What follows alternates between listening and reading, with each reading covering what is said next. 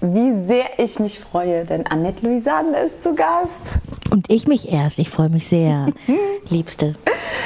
Interview, unser erstes Interview ist her drei Jahre.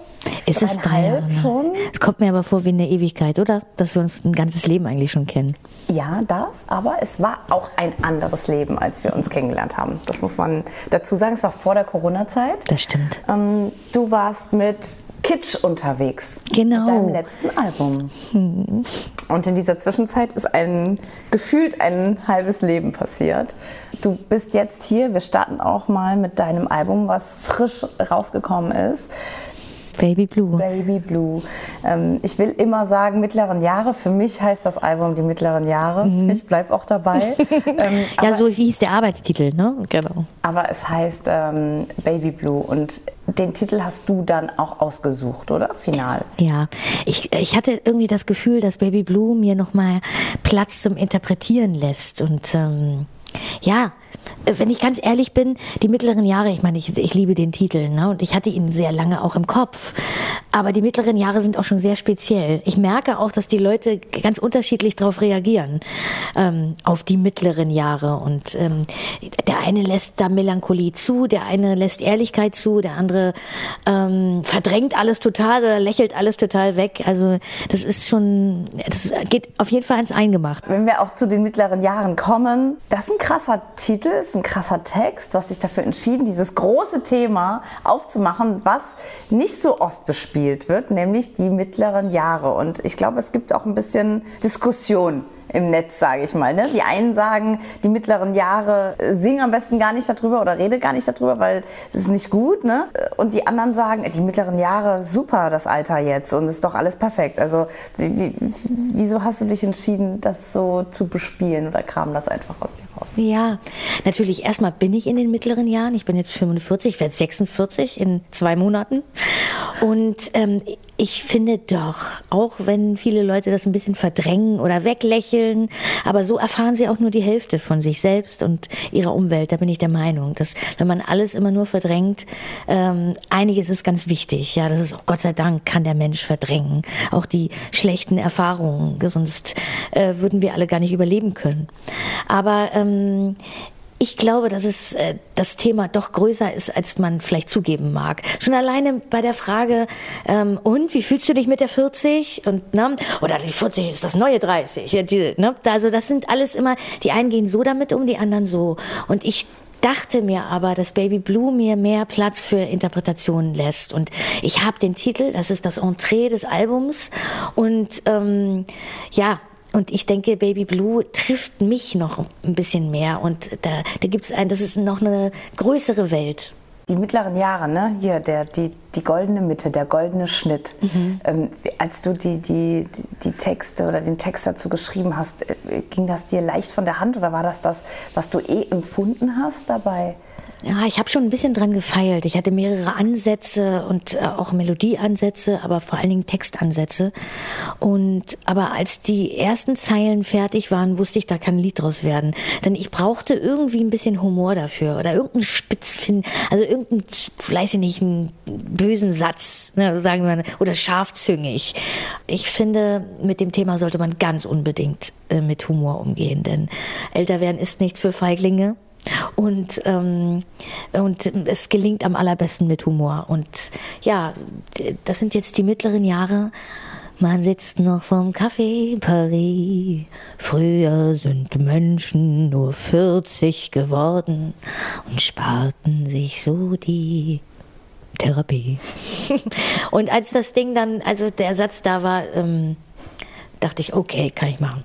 Großartig, ne? Sparten sich so die Therapie, weil man ist ja nur 40 geworden. Das ist so großartig. Und für Scharfzügigkeit bist du ja auch bekannt. Und jetzt bist du inmitten deines Album-Releases und äh, Konzerte stehen stehen an und so. Nimmt dich das in deinen 40ern mehr mit als in den 30ern? Auf jeden Fall. Das, ähm, ja, also es ist schon alles ein bisschen anstrengender. Ich muss ein bisschen mehr auf mich aufpassen. Also ich kann nicht noch abends äh, zu lange an der Hotelbar sitzen und da versacken. Und das habe ich gerne, das mache ich auch gerne. Aber ich muss ein bisschen disziplinierter sein. Man, man sieht mir das schneller an. und ähm, ja, ich möchte ja konzentriert sein, ich möchte ja ähm, spontan sein und, und schlagfertig und deshalb, ich glaube, der Mensch wird nicht äh, vernünftig, weil er will, sondern weil er muss. Über 20 Jahre, ne? Fast 20 Jahre. Fast 20, 20 Jahre ja. im, im Geschäft. Das muss man auch schaffen, ne? Und du bedienst ein Genre, ja, was jetzt nicht gerade, ähm, keine Ahnung, Popschlager ist oder so, ne? Also, äh, äh, also so gefällige Sachen machst du ja nicht nur auch. Natürlich hast du auch deine Hits und so immer gehabt. Aber du ähm, hast den Mut, deinen ganz eigenen Weg zu gehen. Das machen sehr wenige. Ähm, wo, woher nimmst du diese Sicherheit in dir? Das finde ich einfach super beachtlich. Und mhm. wenn man die Jahre ein bisschen zurückblickt, wenn, ja. man, wenn man mit dem Spiel anfängt, ja, und, und dann die, durch die Jahre geht, also es hat sich schon sehr viel verändert, Gott sei Dank, ähm, in der Branche, auch für Frauen in der Branche, für Künstlerinnen. Ich kann mich erinnern, als ich damals angefangen habe mit das Spiel, habe ich das Gefühl, wenn ich mit Journalisten geredet habe, dass ich im Krieg bin. Ich musste mich immer beweisen. Ich wurde immer unterschätzt oder ich, äh, irgendwie hat man mir immer dieses Marionettentum unterstellt. Und das dieses, äh, diese leicht chauvinistische, ah, da muss doch irgendein Mann dahinter stehen, der die Fäden zieht oder ähm, das kleine blonde Mädchen, das muss ja dumm sein. Und man glaubt es heutzutage nicht mehr. Wundern sich die Leute, würden sich wundern, aber vor 20 Jahren war das fast normal. Das war sehr, sehr anstrengend. Aber irgendwie hat mich das auch gereizt und herausgefordert, das ihnen zu beweisen. Und ich bin ja immer noch hier und ich habe einfach wirklich versucht, äh, die Zeit zu nutzen, um besser zu werden, um dazu zu lernen. Ich wollte, ich will mit Qualität überzeugen und mit Leistung. Ich habe nie viel Boulevard gemacht. Da würden die einen meinen, ja, ist aber schön dumm. ähm, aber, und weil es natürlich auch bedeutet, dass viele Leute gar nicht wissen, zum Beispiel, dass ich noch Musik mache. Kriegt oft die Frage noch gestellt. Aber ja, ich mache noch Musik, aber ich gehe eigentlich erst äh, vor die Kamera oder sage irgendwas, wenn ich irgendwas in der Hand habe, was ich zeigen kann oder irgendwas, worauf ich stolz bin oder so. Und das muss man halt aushalten, ne? dass man nicht auf jedem Titelblatt drauf ist und, und sich auch positioniert. So, ich bin es gibt viele Dinge, die mich interessieren, aber ich bin in allererster Linie Sängerin und ich will eine gute Sängerin werden, eine besondere, eine, die man gleich wiedererkennt und in meine eigene Nische äh, die habe ich mir Stück für Stück irgendwie gesucht und das ist auch alles auf der Bühne entstanden, dass ich immer mehr in Richtung äh, Chanson gegangen bin, weniger in Richtung Pop, weil ich da mein eigenes kleines Häuschen gefunden habe. Du bist ja auch, du bist ja Mama, ne, einer, einer Tochter und ähm, bist auch wie viele diesen, ja, diesen Wahnsinn, diesen Alltag alles irgendwie zu stemmen. Das ist ja auch deine Aufgabe. Zweifelst du manchmal also wie gehst du da, oder anders gefragt, wie gehst du mit den Zweifeln um, die ja jeder irgendwie hat? Bin ich gut genug? Mache ich das richtig? Kann ich äh, eine gute Mama sein? Kriege ich das alles irgendwie hin? Kann ich dem gerecht werden? Das gerecht? Äh, was uns alle irgendwie so bewegt. Wie, wie gehst du denn damit um? Also am Anfang hat es mich sehr zerrissen, das gebe ich zu. Und ich versuche, das mehr und mehr mir zu Herzen zu nehmen und mich dagegen zu wehren, gegen das schlechte Gewissen, das Frauen im Allgemeinen haben, wenn sie berufstätig sind und Mutter das schlechte Gewissen, was man selbst hat und was man auch ab und zu bekommt von anderen Menschen, eingeflößt bekommt. Schon allein die Frage äh, von Leuten, mit denen ich dann arbeite oder wenn ich unterwegs bin, ja, und wo ist deine Tochter? Ja, beim Vater. Und das würde man einen Mann nie fragen. Schon alleine die Tatsache oder dass die Kita meistens immer bei mir erst anruft und dann, also es sind, es sind Muster im Kopf, die, die noch bestehen. Und natürlich, also in den ersten Jahren ist die Beziehung zur Mutter sehr, sehr wichtig, also körperlich auch. Und ich habe ja in den ersten zwei Jahren nicht gearbeitet. Da waren wir wirklich 24 Stunden wie ein, wie zusammen. Also die ein Headline Ei. damals war, äh, äh, meine Tochter hat auf mir gewohnt. Ja. Und das Bild ist so ein schönes Bild Bild, was du gegeben hast, na, aber es trifft's. Ich habe die überall rumgeschleppt und die, die ist auch so ein langes Mädchen und die sahen so lustig aus, wie ich so, wie so ein Paket immer von mir hergeschleppt habe. Oh Gott, ja. Jetzt geht, sie geht mir übrigens auch schon viel bis hier, ne? Sie ist, sie ist, sie ist fünf. Schuhgröße? 29. Tja, die holt auf. ich habe 36. Nein, aber sie ist, sie ist so toll. Jetzt langsam wird sie wirklich ein ebenbürtiger Mensch. Ne? Nimmt sie dir vielleicht auch sogar das schlechte Gewissen? Ja. Ne, dass sie dir sagt, Mama, Ja. Stell dich nicht so dran. Ja, das ist so. Also was hat sie neulich mal gesagt? Und so, oh, da hat der, da war der Vater am Telefon und der hat irgendwie auch gesagt, er war irgendwie auch unterwegs und hat gesagt, oh, ich vermisse euch schon. Und ähm, da meinte sie, ja, wie kommt der raus aus dem Drama? Meine Tochter. Ich richte mal gerade das Wort an, die, die zuhören oder zugucken gerade. Annette kriegt alles hin. Die kriegt irgendwie äh, ohne Auto, kriegt sie hin einzukaufen. Ähm, äh, Mit einem Hacken Porsche übrigens, ne? Das ist, das heißt, der, das heißt doch dieser, nee, dieser kleine Roll, Rolli, den die ähm, ähm, älteren Herrschaften immer benutzen. Den, ja, den uncoolen, aber den kleinen Hacken Porsche. So nennt sich das bei uns. Hacken Porsche. Hacken Porsche bei uns heißt in Hamburg. In Hamburg, ja. Bei euch, wie heißt denn das Ding? Weißt du, dass die Omis halt immer. Ja, ja, klar, so ein, ja. Ja, so ja, ja, klar. Du kennst das natürlich nicht, weil. Doch, doch, doch. Ähm, mein, mein, äh, mein Papa hat das und feiert das total. Andere denken so, hä, jetzt sehe ich aus wie ein Rentner. Ne? Also mein, gut, jetzt, mein Papa kommt aus Kanada und der ist eh so ein bisschen auch Künstler. Ne? Aber der, der geht mit Stolz mit seinem Ding und sagt, ja, praktisch. Voll praktisch. Hat er total recht. Ja? Du läufst damit rum. Also was ich sagen wollte, Annette kriegt alles hin. In, in Kita, Anrufe zwischendrin, einen Trailer schnell irgendwie produziert, ähm, noch schnell ein Interview gemacht, äh, nochmal schnell eingekauft, dann wird noch schnell was gekocht, dann wird was vorbereitet, dann wird irgendwie schnell Geschenke zwischendurch gekauft, dann wird wieder angerufen. Aber es bleibt was auf der Strecke. Musik, äh, äh, ja, du. Und, und auch auf, auf meine Umwelt, auch meine Freunde und so. Ne? Also ich, ich, ich kann nicht so viel geben, wie ich eigentlich möchte. Aber es ist, es ist dann irgendwann, ey, wir machen alle Fehler. Aber es bleiben Dinge auf der Strecke auf jeden Fall. Ja, du hast äh, so, sozialmäßig, also Mhm. du bist darauf angewiesen wahrscheinlich, dass die Leute in deinem Umfeld dich ähm, Ja. Mhm. in, als Paket sehen und Verständnis auch wahrscheinlich viel haben. Und nicht ne? böse sind wegen so Dingen, die anderen Leuten so wichtig sind. Ich versuche das zu äh, akzeptieren. Also zum Beispiel, ich bin ein Mensch, der, ich vergesse, ich würde meinen eigenen Geburtstag vergessen. Und ähm, und, und ich weiß, wie wichtig Geburtstage für andere Leute sind. Und, und ich habe so viel Stress bekommen von meinen Freunden. Aber die, die mich wirklich lieben, die sind mir nicht mehr böse. Weil die wissen, dass es in anderen Momenten halt eben ganz viel Liebe gibt und dass das nicht persönlich gemeint ist. Und ach, das, das ist ein schwieriges Thema. Für den Alltag scheiße, für die Not großartig, oder? Das ist, es ist das Schönste, das Schönste, wirklich, das ist einer der schönsten Sätze, die ich je gehört habe. Ich fühle mich damit so verwandt. Für den Alltag scheiße, für den Notfall. Du auch, ne? Ja.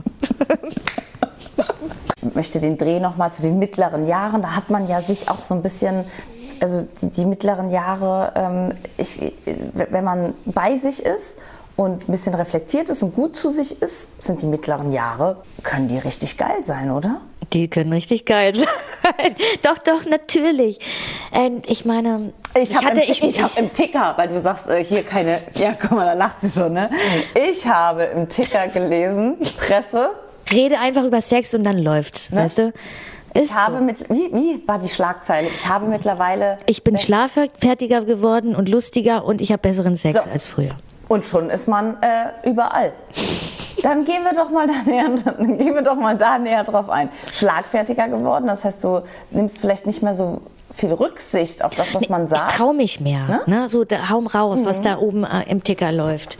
Es gibt ja so viele Gedanken, die da durchlaufen. Wenn ich, äh, wenn ich äh, immer schon das gesagt hätte, was eigentlich äh, ne, richtig wäre. Wir wissen ja alle, wie, äh, wie spontan wir im Kopf sein können. Nur das sich zu trauen erstens oder auch, ähm, ja, eigentlich geht's um das Trauen, sich trauen, finde ich.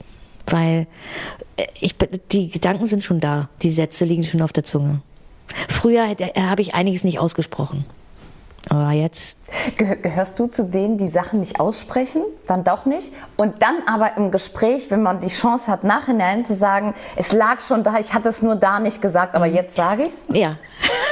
Das ist natürlich, hinterher kann man die Geschichte immer wahnsinnig toll erzählen. Ne? So unterhaltsam. Und ja, das, das, ähm, es gibt ganz wirklich, ich, ich gebe zu, meine letzten Jahre, die waren ähm, hier und da auch mal ein bisschen leidvoll, aber äh, das, das sind, ähm, ich, das ist eben, wenn man die ganze Zeit nur glücklich wäre, das, das geht, gibt's erstens gar nicht und ähm, die Täler sind unglaublich wichtig, um weiterzukommen, um sich zu entwickeln.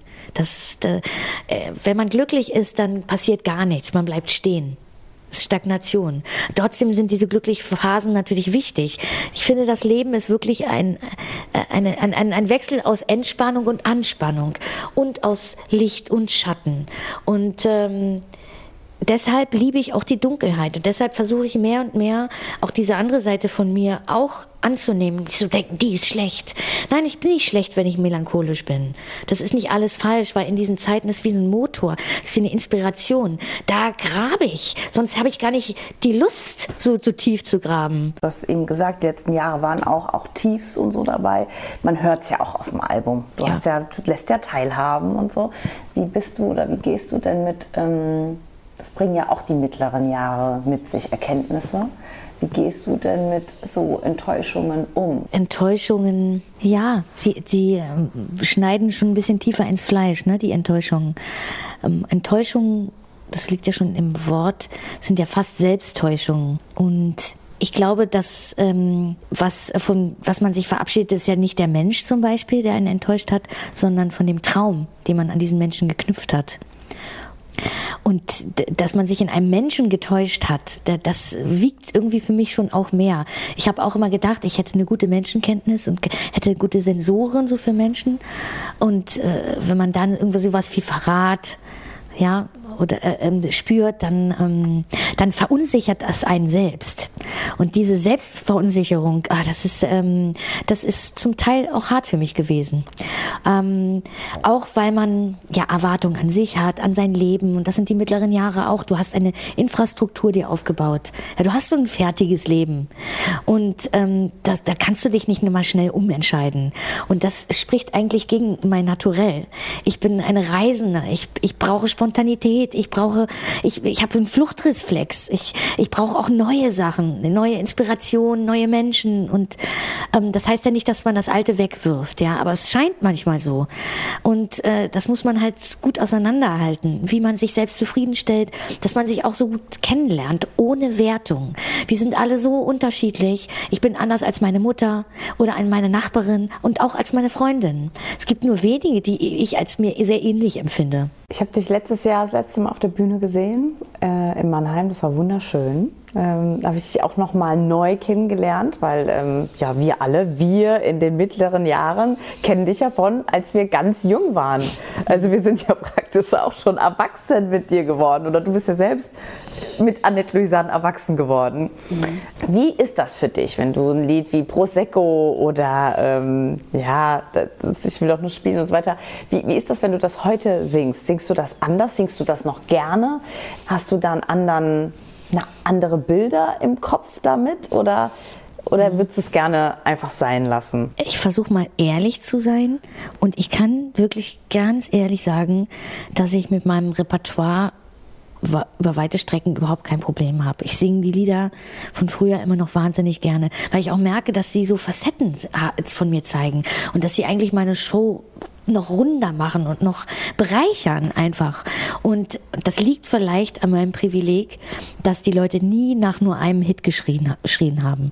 Ja, so wie bei anderen Künstlern, die verflucht sind, immer nur das eine Lied, für das eine Lied gebucht zu werden, ja, und das auf jedem Festival singen zu müssen. Und ich habe ja wirklich das große Privileg, dass ich nach jeder Albumveröffentlichung auch auf Tour gehen kann und meine neuen Lieder spielen kann und dann wieder ganz neue und ich, ich habe zwei Coveralben aufgenommen, also mir wird's nicht langweilig und ich kann ja so viel Verschiedenes machen. Ich habe einen riesengroßen Spielplatz so aufgebaut.